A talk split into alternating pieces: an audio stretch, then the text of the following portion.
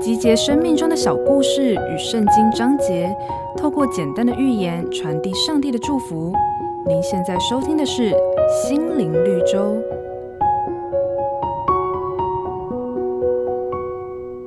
有一个人从外头带了一把泥土回家，由于这把泥土散发出一种独特的芬芳，使得他的家不多久便满是清香。他的妻子好奇地问他：“这泥土是或者稀有的香料吗？”丈夫回答说：“它只是一把普通的泥土而已。”他的妻子不相信，继续问：“普通的泥土？”怎么可能散发出这样的香气？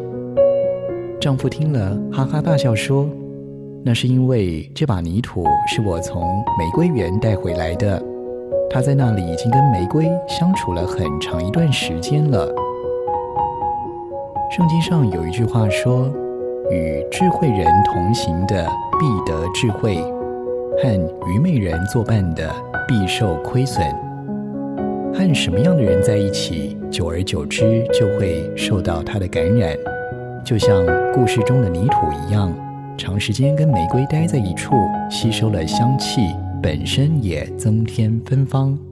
所以良师益友能使我们的人生充满光彩，不能不谨慎看待。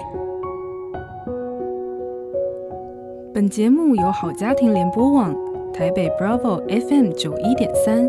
台中古典音乐台 FM 九七点七制作播出。